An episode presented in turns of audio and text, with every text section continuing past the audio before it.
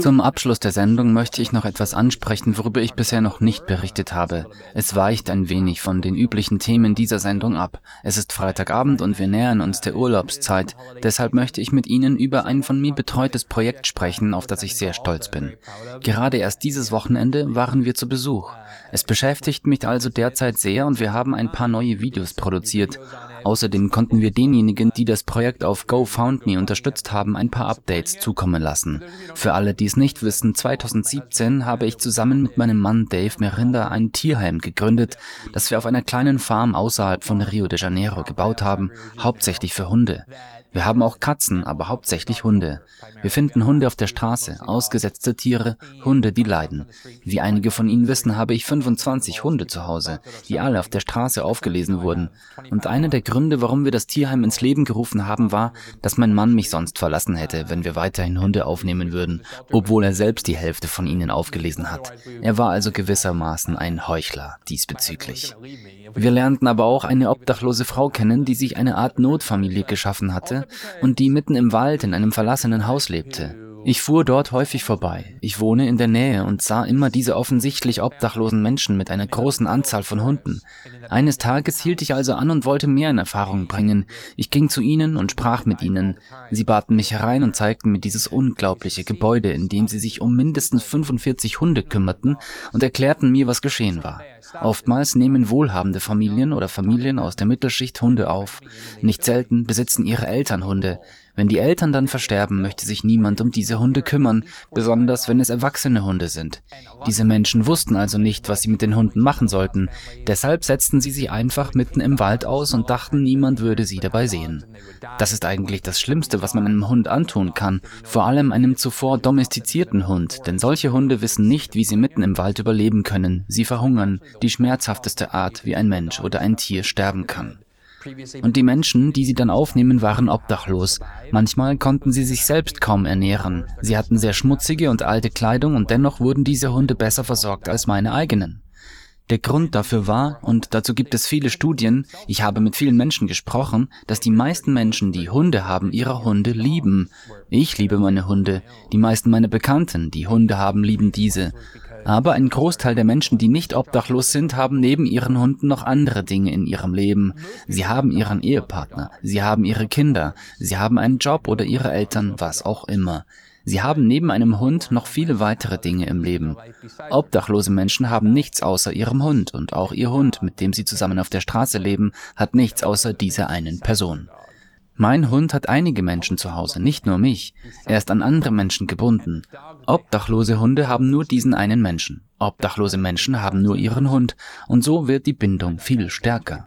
Früher habe ich Obdachlose mit ihren Hunden auf der Straße getroffen und ihnen zum Beispiel angeboten, etwas zu essen zu kaufen. Jedes Mal, wenn ich das tat, gaben sie die Hälfte davon ihrem Hund.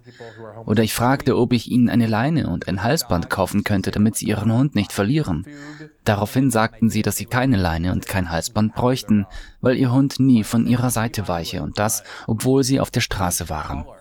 Ich beobachtete, wie sie aufstanden und der Hund sie überall hin begleitete, wo auch immer sie hingingen.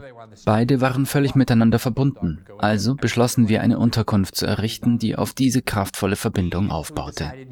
Als ich noch bei The Intercept war, gehörte Laura Poitras, die Oscar-prämierte Regisseurin von Citizen 4, zu meinen Kollegen. Sie hatte mit mir an der Snowden Story gearbeitet und dies war der Film über unsere Arbeit an dieser Geschichte. Sie wurde zwei weitere Male für Dokumentarfilme nominiert.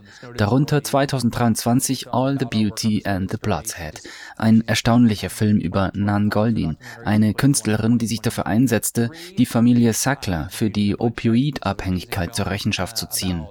Der Film war 2022 für den Oscar nominiert worden und hätte eigentlich gewinnen müssen. Der Film über Nawalny gewann jedoch, weil Hollywood-Prominente Putins Feinde ehren wollten. Jedenfalls hat Portress einen Kurzfilm über diese Frau Caroline und ihre Beziehung zu den Hunden im Tierheim produziert, der unser Tierheim inspiriert hat. Ich möchte Ihnen einen kleinen Ausschnitt davon zeigen.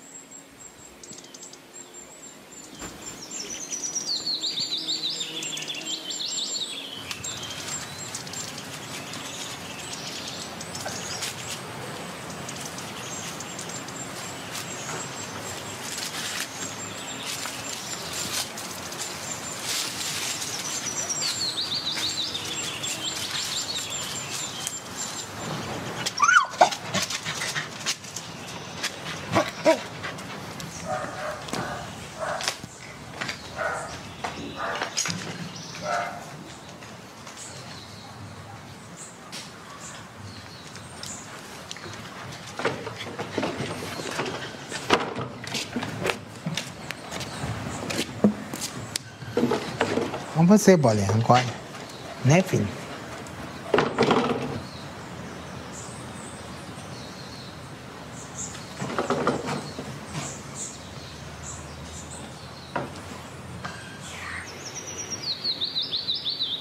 Aqui eu cheguei primeiro. Eu entrei por trás.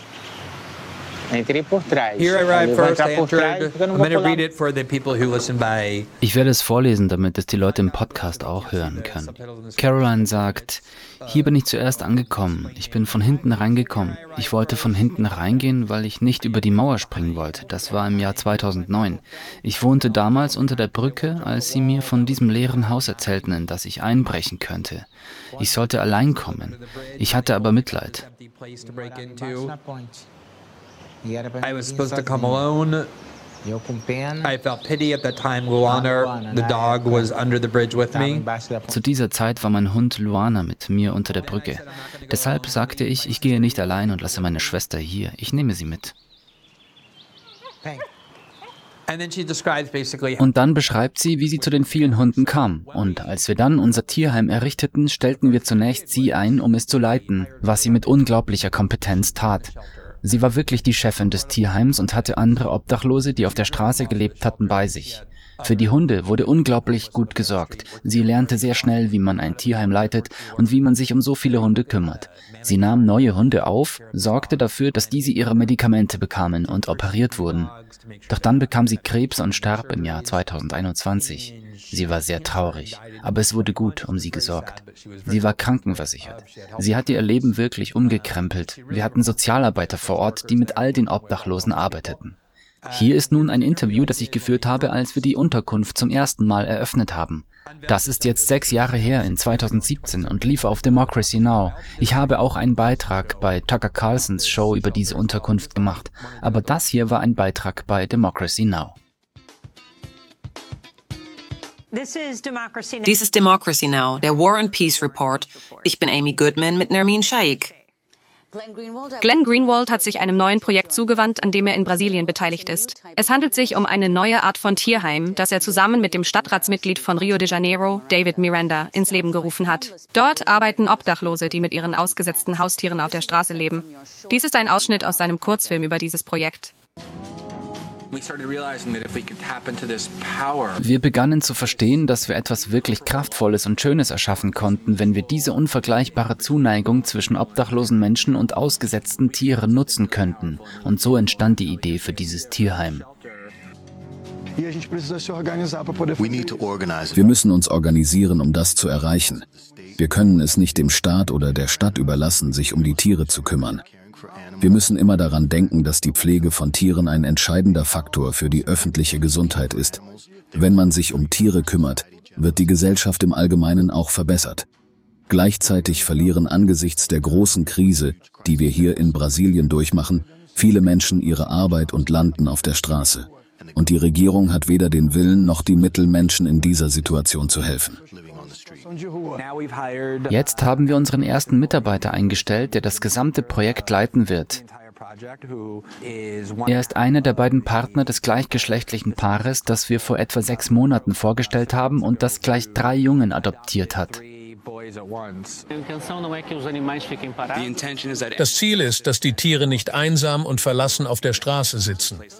Wir werden viele Tiere retten und ihnen ein Zuhause vermitteln und gleichzeitig Obdachlosen die Möglichkeit geben, ihr eigenes Leben zu verändern. Und mittlerweile haben wir auch unsere erste Person eingestellt, die ebenfalls obdachlos ist. Sein Name ist Lukas, er ist 20 Jahre alt. Ich wohne hier. Ich schlafe hier auf der Straße. Menschen, die auf der Straße leben, werden dadurch sehr gedemütigt. Viele Menschen leben auf der Straße, weil sie es müssen, weil sie keine Unterstützung haben. Das wird mein Leben wirklich verändern. Nicht mehr auf der Straße zu leben, sondern meine Hunde zu haben und für sie zu sorgen. Ein Zuhause, ein Bett, genießbares Essen, eine Dusche. Man kann überall hingehen und wird wie ein Mensch behandelt. Das ist also der Film über ein neues Projekt, das von dem mit dem Pulitzerpreis ausgezeichneten Journalisten Glenn Greenwald und seinem Ehemann David Miranda, der auch Mitglied des Stadtrats von Rio de Janeiro ist, vorangetrieben wird.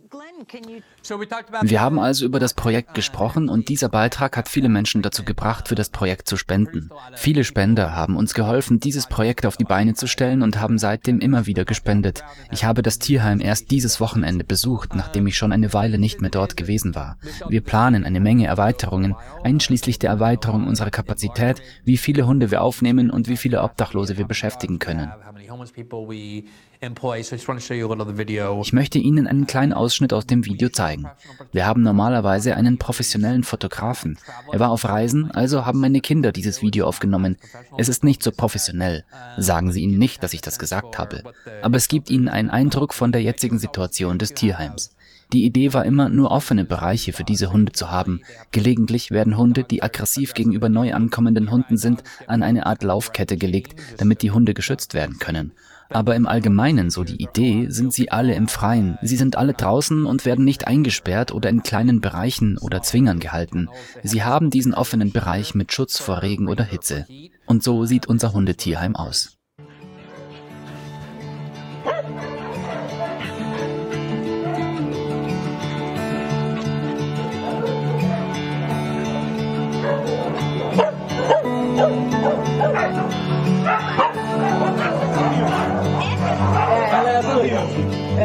Tira,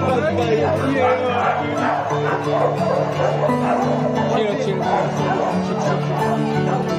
Você tá gravando?